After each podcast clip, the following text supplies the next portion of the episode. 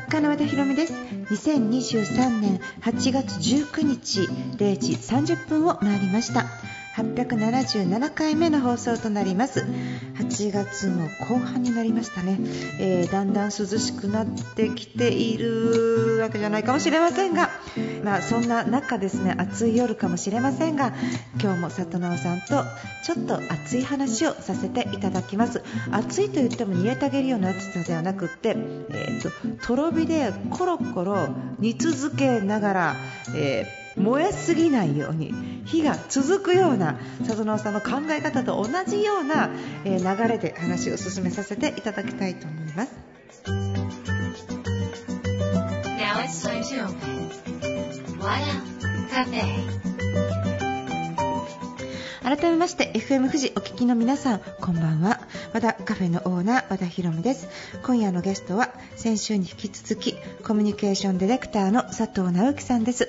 えー、佐藤直さんは元電通マンですね。それから独立されていろんなあの、まあ、クリエイティブデザインとかねあのそういうクリエイティブディレクションみたいなことをされてたんですが、まあ、あのここ何年か前からファンベースっていうねあのこれから人口がどんどん減っていく中で我々は何をしなくてていけないのか本当の幸せとは何かというものを問われ続けて新しい概念、新しい方法というものを我々に提供してくださっています今日はねその、え、先週に引き続きの後半戦であの佐藤直さんが最近されていることとかもっともっと興味を持っていらっしゃることを聞いて私たちの未来について教えていただければなというふうに思っています。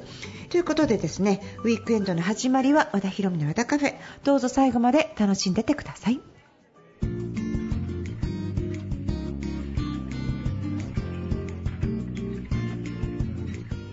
竹内まりやさんで「純愛ラプソディ」お送りしました。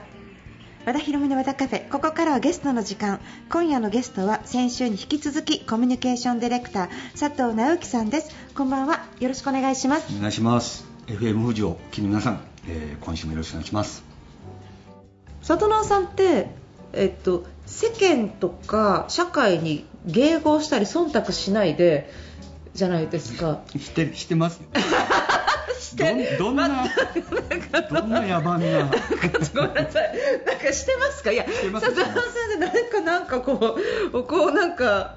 こう優位が独尊的なそんなことなくて、例えばえっとそう2008年ぐらいに「明日の幸福」って書いたあたりから、いや情報は増え続けていて、コンテンツも増え続けていてメディアも増え続けている時に、はい、何かを伝えるとかっていうのは、もう本当に無理ですよねっていう、はい、そのある自分の根本的に変えないのロジックはあるんです、はい、うん、だから世の中が、いやもっと伝えて、こんな伝えてこんなことやったらこんなヒットが起こったと思っても、まあそれは一時的で、基本的にはもうどんどん伝わらなくなっていくよねっていうような、ベースはある、割と作っちゃうんですね、はい、そこからは変えないんです。あんまり変えないんですけどでもそれも完全に分かってることだったらそうする、はい、だけど予測はあんまりしないので、うんうんうんうん、あのどうなるか分かんないから。だって AI なんなんかでも急に出てきたりね、はい、それ予測はあんまりしないので、ええ、こうフラフラしてるんですけど、ええ、だから迎合もするんですよ、え、急になんか出てきたりするとああこれは変わるかもなとかっていうのは いくらでもあるんですけどただ情報が増え続けるとかっていうのは変わらないし、はい、あれ以来もうだってもうまだ YouTube があのみんなが見るとか、ええ、TikTok が見るとかって言ったって、ええ、じゃあ私も動画やろうかしらみたいにみんな思ったとしても、え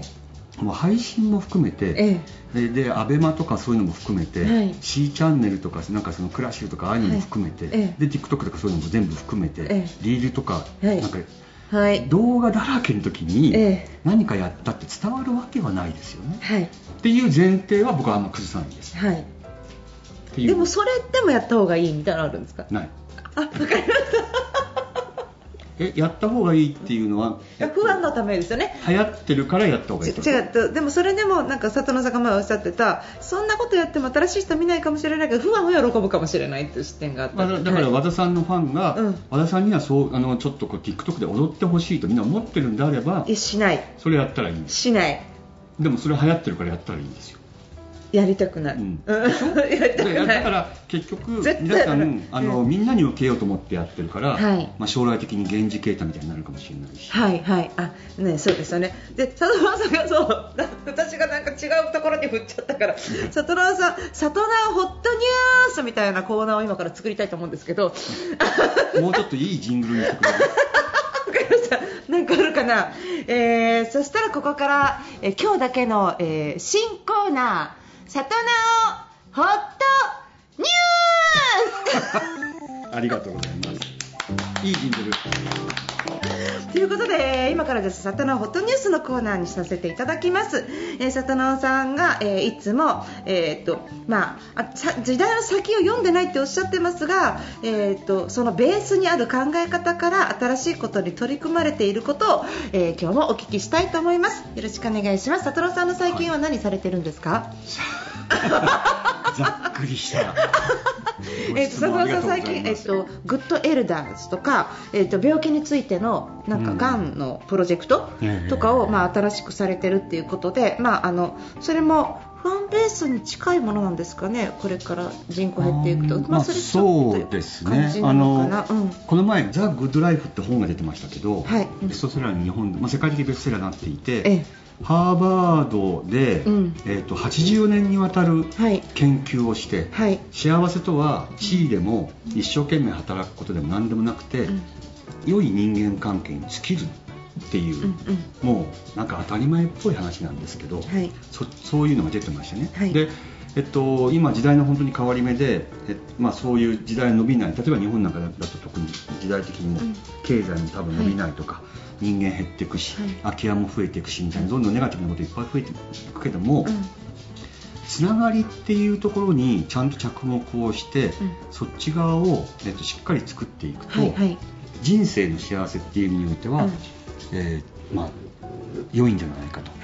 い。うふうな、えっとままあ、そのえっと、研究の話って数年前から出てたんで、うん、えー、そういうのを知ってからずっとそういう考えに僕は中では言っていて、はいはい、そうですね。だからコミュニティっていうのが、うん、まあ、ちょっと前からありますけど、うん、そこをちゃんとやっていくっていう方向に僕はちょっと今シフトをしてるんですよね。はい、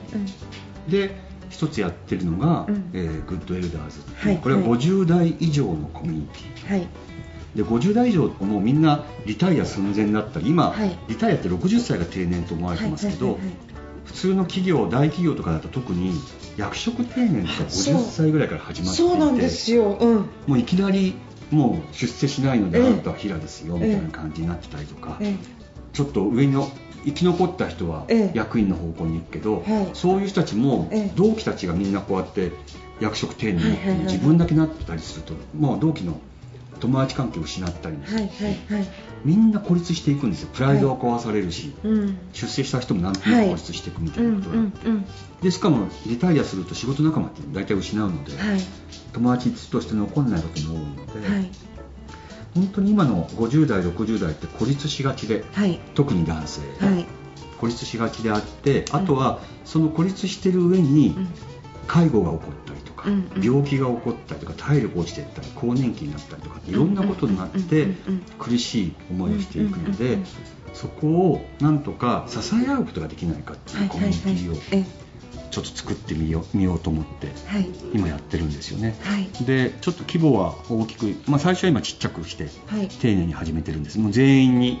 えっと、入る人全員に僕会って。会ってるんですか？全員会ってる。リアルで。リアルあのオンラインで会ってて、ええ今200 250人ぐらいあってるかなこれで。すごい。でいやすごくないと思うけど。その250人。でも、えっと、その50代以上の方々に会うとね50代とか60代とか70代とかの人がいるんだけど、やっぱりその方々が何考えて何悩んで何に不安を持ってるかっていうのが分かるので、はい、それ分かんないで始めてもしょうがないから、はい。うんうんうんうん、とりあえず全部会って、うん、で入っていただいて、うん、えっと、すごく緩い運営ですけど、はい、進めてますね。こういうのがもう今の50代以上の人たちにないので日本にはそういうコミュニティというか、はい。はい、ソーシャルなつながりが、そこを今重要視してやってます。すごい。日本って割となんかテレビとかでもなんか若い人に流行ってる。若い人に流行ってるっていう風に、ね、なんかその今これ若い人に流行りのスイーツなんですみたいななんかその若い人少なくなってるのに、うん、なんか何が何で若い人に流行ってます若い人に流行ってますってすごく言うから、うん、なんかこうどんどん置いてきぼりになっていく感じがするんですよね私見てて。本当にそう、うん、でも50歳以上って、はい、日本にどのくらいいるか知ってます？知らないです。日本のちょうど半分ぐらい。6000万人いるんですすごい。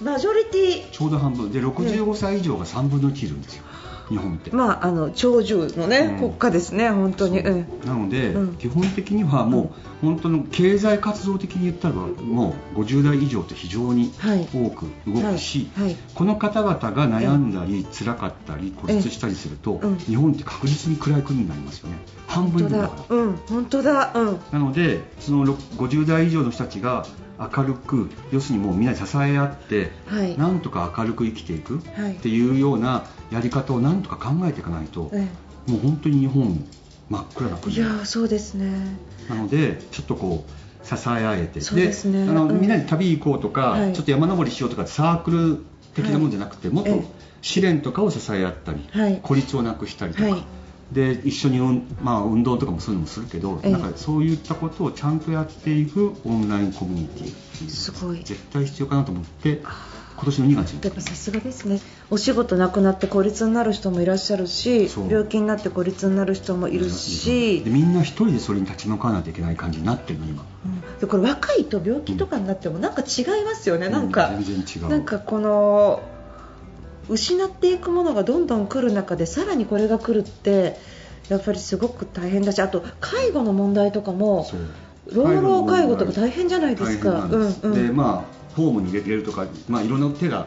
あったりするけど、はいええ、それもまあ専門家のねそういうケアの方々とかってしていただくのはいいんだけど、えちょっと話したいじゃん愚痴とかも、はいうんうんうん、同じような人たちで、はい、でもそういうのも大体失っていくんですよね。こうやって僕たちこうやって話をしてるけど、はいはい、急に僕が介護になったりすると、ええ、まあ、急に会えなくなったりとか、はいはい、でだんだんだんだん僕がそういうふうになっていくと、え、和田さんもそのうち遠慮して、だんだんあの連絡取れなくなっていくっていうふうにして少しずつ仲って疎遠になっていくんですよね、そうじゃなくていや介護経験者同士もしくは今介護してるよねっていう人同士がつながってて、はいはい、話せるだけでも本当に助けになるんだけど本当だ、うん、癒しにもなるし、はい、でもそういう場がないんですよ。本当にない。なんかのがんになった人のコミュニティとか、うんうん、親が自殺したコミュニティとか、うんうん、なんかそういうのあるじゃないですか。あれとはまた違う感じですか？あれはあれでまた、うん、まあちょっとこここれ言いにくいんですけど、はいうん、比較的、マウント取る方も、意外といらっしゃって患者会とかなんか私が一番辛い的な人もいっぱいいたりとか、なかなかあの緩いつながりって難しいんですよね。なぜかというと、じゃ例えば私が そう介護が始まりましたと、えでそういうところにちょっとこう頼るとするじゃないですか、介護のそういう集まりとかもしかしたらある,、あるかどうか僕知らないんですけど、でもそうすると、いやあなたなんかまだ町なんだよ。こうこうこうでみたいな感じ。それつらいつらい、うん、ことは普通に起こっていくのでだから介護専門とか あのがんだけの専門の集まりとかっていうんじゃなくて50代以上がこうやって緩くつながっていてたまたま起こるわけですよね介護とか。はい病気とか、はい、そこら辺のをみんなで少しずつ支え合うぐらいなことの方がいいかなと僕は思ってます、単に専門的につながるよりもね。そうですねあなるほどすごくそれ納得しました。なんかあのペットロスの会とかもあるじゃないですか、なんかなんかみんなでそこで集まるけど元気になるんじゃなくってなんか余計悲しくなったりとかなまあ、なんか集まりが全てそういうかじゃないですよね、うん、まあ、悲しくなることも大事だったりすると思いますけど、はい、ペットペット私飼ってないからペットロスのこと分かんないけど、はい、もう一緒にお茶行こうとかっていうようなことでもよかったりすることもあるじゃないですか、ありますね。ペットロス同士でいいこともあるけど、はいなそのなんかねちょそういうちょっと包摂って、まあ、社会的包摂っていうんですけど、そういうセーフティーネットが日本にはなさすぎる。かなと。海外にはあるんですか？あ海外はどうかな？でも海外は車座になってみんなでこう話したりするのが、はいはいはいはい、日本よりは少し緩いかなと僕は思いますけど、はい、そうですね。日本の人って割とコミュニケーションが取れない人っていうか、まあ、コミュ障の人が多いし孤立すらどんどんどんどん孤立しちゃう。特に男性、うん、男性は今まで歯車になって競争にしてきたんで、うん、やり方わかんないんですよ、いやもう本当にお父さん一人になった時すごいかわいそう。いやもう本当に。本当に。もう男が一番大変。でしょ、うん、なんか私女の方はなんかねあるなんか大丈夫なんですよ。大丈夫。女友達。女友達ってみんなわーって話せるし。そうですね。男友達男が45人集まるとみんな黙ってますからね、やっぱり、うん、でなんか黙ってしょうがないからって 昔の仕事の話誰かが始めていやいやいや俺はさみたいな感じで、だんだんマウントの取り合いになったわかる。僕こんなデザインやってたんですよとかってなんかある。だから一回ちゃんとその昔の60歳までのことに一回供養して、はい、供養ね。終わらせないといけないんです供養するんだ、うん、一回終わらせて次に行かないといけなくてしかも次に60っていうことは、今どうだったかな？世界で大体120歳って1万人ぐらいいるんですけど、はい、120歳まで生きちゃうとすると、えー、あと半分あるんですよ60歳から。長い。そう。もう60歳までのことってその引きずらないで一回やめ一回供養してここからもう一回なんか新しいことした方がよっぽどいいじゃないですか。う、ん、で新しいことっていう選択肢が今日本は少ないからそれももう少し増やそうと思ってそこのグッドエリダーズとかでそういうのもちょっと今ちょっと試行錯誤し始めてるとか、ね、なんか私思ってたんですけどなんかこの、えっと、まだまだ若いのに周りがおじいちゃんおばあちゃん扱いするっていうのがなんか急にお父さんお母さんに杖とかあげてなんかその赤いちゃんちゃんこと杖渡してなんかお父さんもお母さんもそろそろ山登りでもすればみたいなしたくないのに山登りグッズプレゼントする息子とかいるじゃないですか。まだそのおじいちゃんおばあちゃんにまだ少し可愛い経緯があるのもしも、はい、老老害っていう言葉がやっぱり随分出てしまってるからね。あはいありますね。もう本当に退場してくれみたいな感じになってるけど、ええ、いやいやもしかしたらあと60年生きるん。だと、ええまあ、なんだったら60年もう自分の意思で生きるんだとかっていうぐらいな考えでいると、やっぱり生き方変わるので、はい、そこら辺はもう引退っていう引退とか余生とか老後っていう言葉じゃないですよね違うと思います。倍あるんだから、ね、そういうことを押し付けちゃったら、うん、なんかその世界にみんながこうそうなの。なんかわざとおじいちゃんおばあちゃんになっていくっていうか。死なないといけないんだみたいな。そうですね。あんまり僕好きじゃなくて、ないのがピンピンコロリ？なんで？元気でコロリと死ぬのが幸せだみたいな感じ、ありますあります。それって生き方に受動的ですよね。だって、はい、いつ死ぬか分かんない、はい、コロリって死ぬんでしょ、はいはい、っていうことは明日死ぬかもしれないんですよね、はい、だとすると新しいこと始められないですなかなか。そうじゃなくて最近僕が好きな考え方は、もう私は120歳まで生きると決めます、はい。うん、決めるっていう考え方で、そうするとあと僕の場合58年あるんだけど、はい、あと58年間体を持たせないといけない、はい、で58年間どういうふうに生きるか決めていかないといけないとかっていうふうに、今まで受け身だったのが能動的になるんですよね、はい、なんかいつ死ぬかわからない。なんか自分の性は自分の自由にできないから、うん。自動的にこう生きてるっていうところから、うんはい、もう生きると決める、まあ、途中で死ぬかもしれませんけど、ね、生きると決めるんであれば、うん、ちょっと能動的になったりするんで、あ大事ですねなんか、うん、そうするとねいや長いんですよ。あと58年っていうと。でもなんかこのそうやって決めてるからちゃんと歩こうとかそう思うけどなんかこう本当に毎日歩かなくって、うん、結局65とか70ぐらいになってから膝が痛くなってあれって、うん、みんなが年取ったら歩けなくなるわけじゃなくて歩いてないからなんですよねきっと、うん、最初からちゃんとそれを意識してやってると。そうですね、そんな大酒も飲めなくなるし、そうですね。だんだん自分の健康とか考えでもちろんあの長生きすることが目的というよりは、はい、なんかするために生きるという、自分の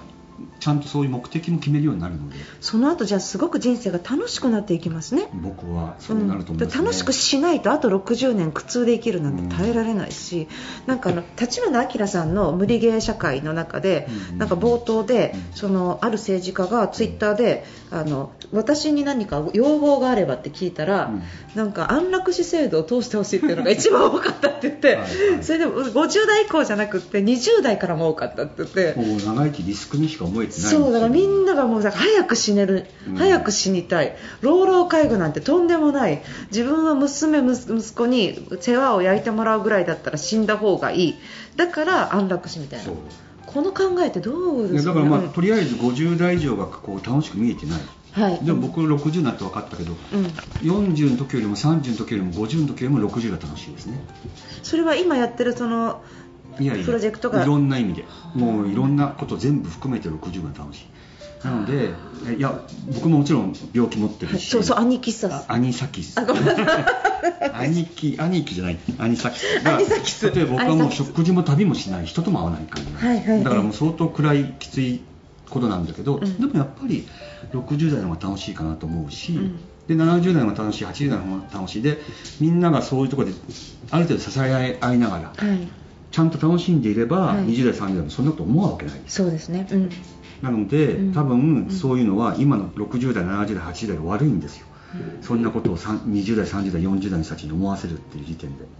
そっか。ひどい。で、うんうん。なんか売り上げ伸ばすってことばっかり言ってるでしょ？そう。だからもう変えないとそこら辺。本当売り上げ伸ばすって会社会社の競争なんてもう50とかで終わるんだから1回。そうですね。そっから60年70になるかもしれない。もう本当ですよ、うなんかなんか本当になんかて役職定年した人があの急になんか今まで部下だった人の部下になって給料半分になって。プライドもなんかいやいやもううん。削られてみたいな。いやもう。やめましょう。それよりも。本当に新しい社会に行った方がよくて。本当ですうん別にね、僕そんな宗教を言ってるわけじゃないんだけど。でスピリチュアルな人でも全くないんだけど。でもなんか価値観そこ変えないとシフトできないトランジションできないんで、ええええええ。でもこれ里直さんが言ってること聞いたらみんな救われますねそうかな。うん、なんかみんな救われる。特に男性は特になんか女性ってなんかあの温泉とか行くじゃないですか、うん。温泉とか行ったらなんかもう本当に70代とかのおばちゃんたちが友達同士で来ててず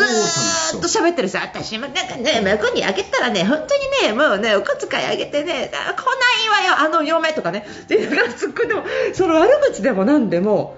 むちゃむちゃ楽しそうなんですよ。男子の男子の温泉どうですか？男子の温泉の。いや無口ですよみんな。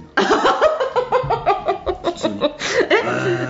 言ってお湯使ってるだけです。うるさいですよ、女性の温泉うるさいですよね、もうずっと喋ってる誰かが、ううん。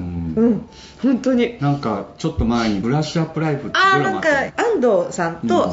えそっかそうバカリズムさんのバカリズムさんの脚本だ、あーはいはい、うんうんうん、やっぱあれなんかもう何度も何度もはい。人生繰り返すわけですよね、はいはい。うんでうん。だけどあと自成功する人生一回も選ばないんですよ。だって何度も繰り返すんだったら株買えば勝てるわけ。あーお金的には、でうん。もそんなことしなくて、うん。で最後の最後の、えっと、もうこれで最後だろうっていう繰り返しの時に、うん友人とえ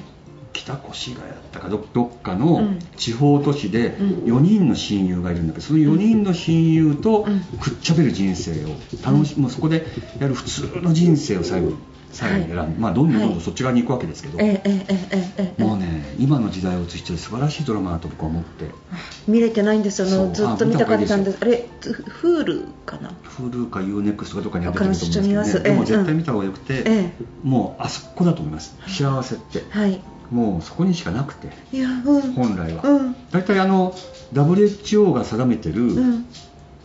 ウェルビーイング幸せっていうのは、うん。フィジカルとうん。フィジカルウェルビーイングとメンタルウェルビーイングとソーシャルウェルビーイングの3つがと揃わないといけないって言っていフィてジカルウェメンタルメンタルソーシャル。ソーシャル、はい。の3つが必要、体もうそれも社会。うん。うん。あの正しいと思う。体は健康じゃないですか、はい。うん。でメンタルは精神とか、はい。まあ、そこの部分はあのなんかお金がいっぱいあるとかそういうのもあるかもしれないけど、はい。結局ソーシャルっていうのがすごい一番さっきあの「ザ・グッド・ライフ」の本のことも言ったけど、はい。つながりが一番大事でえそこにしか幸せはないんだってこの本も言ってるし、はい。まあ、WHO が書いてるのも特にソーシャル大事だって言っていて、だからそこの部分っていうのをもっともっと意識して作り上げていかないと我々に幸せは来ないんですよ。ねなんかこことそのソーシャルの作り方とファンベースが今私の中で頭の中でつながった。あなんかだってあのじゃあ仲間を作ってじゃあ関連性を作ればいいってわけじゃなくって合わない人とは一緒にご飯食べたくないじゃないですか。そうそうそう。だけどわざわざ合わない人のところのパーティーとかに行ってしんどい思いをして人脈、人脈、うん。ソーシャル、ソーシャル出なきゃっていうことじゃないんですよね。うん。その人脈って意味じゃなくて、うん。まあ、つつながりですよね。つながり。よより良きつながり人間会う人と。そうそうそうもちろん、うんうん、だから少ない友達でもいい。まずは自分のあの足元にいっぱいいるはず、はい。そのもちろん外にもいるんですよ、はい。きっと会う、はい。えーであろう、はい。今出会ってない人っているんですけど、うんはい。まず出会ってる人が大事ですよね。出そうで会ってる人すね。そううん。そこをまず大事にしてつながりを作っていくっていうところにまず幸せがあって、はい。その向こう側にそのだってこの人と会うんであれば、はい、この人の友達とも会う可能性があるっていうふうに広がっていくのがファンベースで、そうですね、うん、そこじゃないですかね。ああそうあすごいわかる。だから里奈さんの考え方のベースってやっぱりファンベースなんですねそうですね結果的にはね、うん、そこにあるものの上になんか、 Good Elders とかもちゃんとこうたたなんか柱が立ってる感じですよね。じゃあのその Good Elders って今あの人がこれからどんどん集まってくると思うんですけどどうやって入会するんですか、はい、基本的には紹介制なんですよね。あのななんかこう自分と価値がやっぱある種そういうことをでちゃんとつながろうっていうのと全然違う考えの方が入ってくると、コミュニティって壊れちゃうんで。入っていただくのは紹介制紹介制が終わったとしてもちょっとワークショップのやって入っていただくとかっていうちょっと特殊なコミュニティかもしれませんね。えー、ということで2週にわたってね佐藤直さんにちょっといろいろ話を聞かせていただきましたが今回またねなんかちょっとすごいあのー、やっぱり里直さんは未来を見据えてないって言ってるけど未来なんですよね。なんですかねこれは不思議ですね。僕は。未来じゃなくて今なんでしょうね。今。はこの辺なんだろうって思ってるけど、うん、皆さんが、うん、えっと、ちょっとまだ過去の価値観とかでいるとちょっと新しく見えるかもしれませんそういうことだ。僕の中では普通のこと今なんだ。里直でも今困ってる人がいるから今だけど、うん、もうすでに困ってる人が出てるのにそこに手をつけられないで売り上げ売り上げみたいな感じの社会がまだ残ってる、うん、過去に生きてるんだみんな。そうですね、うん。まあ、だって過去の価値観じゃないですかある程度、まあ、今自体がもうすぐ過去になるわけですけどでも過去の価値観ですなんか,、なんか土の時代から風の時代になったって一時期あったじゃないですか、ね、ありましたね23年ですごいみんなが言ってたけどみんな土ですよね。いやその本当に風の時代風の時代になったはずですよね。なったんだけど売り上げ売り上げは土なんじゃないですか。うんもう本当に。でもそそよくよく考えたらあんまり意味ないんですよ、うん、タクシー乗ってても何らかの CM ずっと流れるし、うん、すぐ消した方がいいですね、わ かりました。あということで、えー、と2週にわたって佐藤直樹さんに来ていただきました。佐藤直さんのことを知りたいと思えばフェイスブックいいでしょうか？何が一番見たらいい？ノノートとか。どうでしょうね。最近あんまり出してないので、まあ、フェイスブックですかね。フェイスブック。はい、えっ、ー、と、じゃあ、佐藤尚之さんでフェイスブックの方を検索していただく。ノート。はい、ノートを検索していただくと、はい、さとなおさんは、まあ、こういういろんなクリエイティブなことされてるんですが、文章が本当すごくて、あの、なんか、読ませるっていうか、なんか、はあっていうか、もう、なんかなるので、ぜひ読んでいただければと思います。最後に今週もさとなおさんからのリクエスト曲お願いします。はい。えっと、話の流れでグッドエルダーズの話を今してきましたがあの懐かしい曲であの五醍醐の「銀河鉄道999」ってあるじゃないですか。ある。ではまああの曲名曲なんですけど、はい、実はあれの1番がすごくいいんですよ。1番の歌詞が「さあ行くんだ。その顔を上げて、うん、新しい風になんとか」みたいな感じで。で、はい、古い夢は置いていけば行くがいいと。え新しく始まるドラマのためにみたいなやつなんだけどそれがすごいグッドエルダーそのいわゆるリタイアする人たちにとって、はい、まあ、今まで古い夢見てたわけですよね、さっきの売り上げの話もそうですけど、なんか競争して、どんどん売ってって、出世をしよう、お金持ちになろうとかっていうような、古い夢っていうのはもちろん僕いいと思うんだけど、それをじゃなくて次の新しいドラマのために、さまあ、顔を上げて次に行こうっていうのは、すごいいい歌詞だなとい。うふうに思うんですね、はい、なので、えっと、ぜひちょっと一回そのそれを意識して一番の歌詞を聞いてみていただきたいありがとうございます。ということで五醍醐の、えー、銀河鉄道999をよろしくお願いします。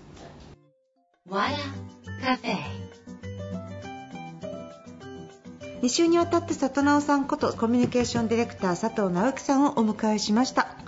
えーとまあ120歳まで生きていくと決めるって私ねあの周りの人最近私も含めて長生きしたくないねってねやっぱりこう長生きしてもいいことないじゃんみたいなねこととかなんかやっぱ言う人もいるしあとねビートたけしさんもいや長生きなんかいいことないよみたいなねなんかこうそのねみんながこの老いに関してやっぱりこう悪いことしか考えないっていう世の中ってあったと思うんですよ。それは安楽死言うわなみたいなね。でも里直さんはこの120まで生きるってもうすごいですよね。よぼよぼのじいやになった里直さんが見れるみたいなね。それでもなんかあの里直さんが言った世界が広がってるっていうのはすごいと思うんですけど。なんかそうすると運動もするし頭も使うしそこまで自力で生きていこうとするような何かを考えるっていうのは確かにそうだなって。あでもね一つだけ心配がある。120まで生きるって考えたらみんなお金使わなくない？貯めて貯めて。なんか。120の老後のいやじゃない。だからこそ人に頼らず生きていけるための仕事とかその定年後のなんか稼ぎ口みたいなものがある。それがあるから90歳で定年退職しても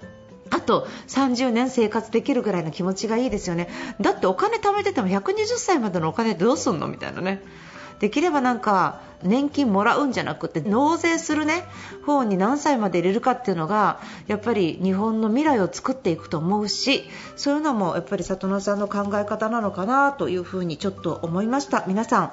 えー、ぜひ120歳クラブみたいな生き残りっていうよりも生き続けるっていうねその楽しく生き続ける方法みたいなのをねみんなで見つけていく。それが里野さんの考え方なのかなって。幸せをちょっとあの今の幸せとは何かっていうのを突き詰めていくとそこに行くんだなって。すごい感じました。今日もたくさん勉強させていただいてありがとうございます。番組ねこれ本当にたくさん喋っていただいて番組では放送できなかった大量の情報がございます。こちら、えー、放送後月曜日にですね Spotify、iTunes で配信されます。ぜひですね皆さん和田ひろみ、えー、和田カフェ WADACAFE で検索してください、えーと、過去のもね全部無料で聞くことができますのでぜひ聞いてみてください。よろしくお願いします。番組では皆さんからのメールをお待ちしていますアドレスは wada.fmfuji.jp ですということで和田ヒロミの和田カフェ今夜はこの辺りで閉店です皆さん、えー、1週間お疲れ様でした。それしてまだ今お仕事されている方、週末もお仕事されている方、お疲れ様です。頑張ってください。そして、えー、皆さん、来週もまた素敵な1週間になりますように。お相手は和田ヒロミでした。